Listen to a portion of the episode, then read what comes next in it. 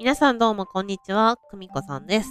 今日もラジオ撮っていきたいと思います。はい。ということで今日は、なぜ私が舞台に立ちたいのかっていう話をしていきたいと思います。私は15年前ですね。私が小学6年生の頃に舞台に、舞台の世界に足を踏み入れました。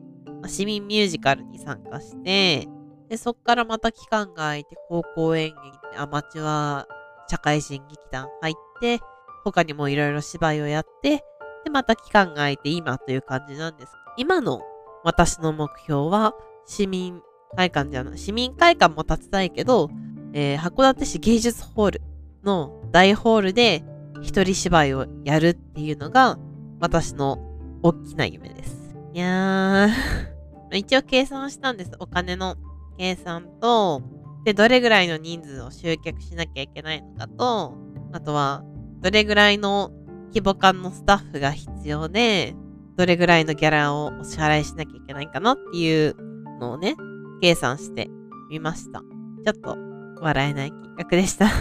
うん、でもまあ、そうだな、100万とまではいかないけど、でも、どうかな。まあ、芸術ホール、想像してたより料金がすごい高いってわけではなかった。まあ、めちゃくちゃバイトして頑張るとか、それでもなんとかなりそうな額ではありました。どうなんでしょうね。めちゃくちゃバイトして舞台やりますって言っても誰か来てくれるんでしょうか。まあ、バイトもしたいですね。バイトをして、まあ、あとはちょっと広告募ったりとか、寄付募ったりとか、あとはクラウドファンディングっていうのをして、まあ、資金とか仲間を集めたりと。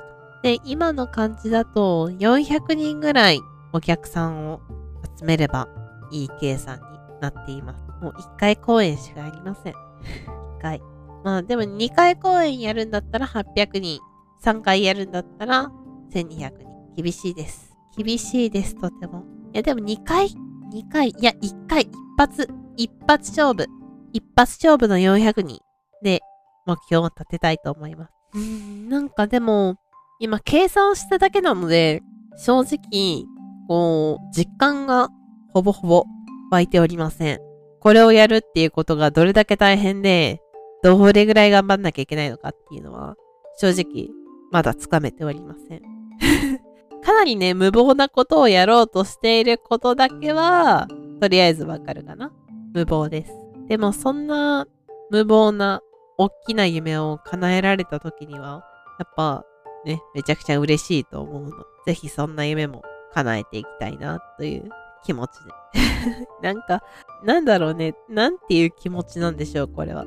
よくわかりません。よくわからないけれども、とりあえずそんな夢を叶えていけたらなと思って。やっぱこう、挑戦する姿を見て、こう、周りの人をに、こう、元気になってもらいたいというか、あなんか、鬱で、なんか散々だった人生の女の子が、一年発起して、あんだけ頑張ってるんだから、ちょっと自分も、もう少し頑張ってみようかなっていう人のために、こう、背中を押すような活動ができたらいいなって思ってます。ちょっとでも元気にね、幸せになってくれる人が増えたらいいなって思ってるので、ちょっと無謀な夢でも挑戦してみたいって思ってます。どうなるんだろうね。どうなっちゃうんだろう。何年後に叶えるとかも決めてないし、とりあえずその夢を叶えるということだけしか考えてません。なんか将来どうするのとか気になると思うんですけど、今の私はその舞台に立つことだけも考えています。もしかしたらうまくいったらね、これを仕事にしちゃうのもいいかもしれないし、いやもう自分はもうやりきったから別の夢また探しますって言って動くかもしれないし。まあわからないけど。とりあえず今ある目の前に掲げている夢に向かって一気に突っ走っていこうかなって思ってますので、ぜひ皆さんお楽しみしておいてください。ということで、久美子さんのラジオでした。また次回お会いしましょう。じゃあねー。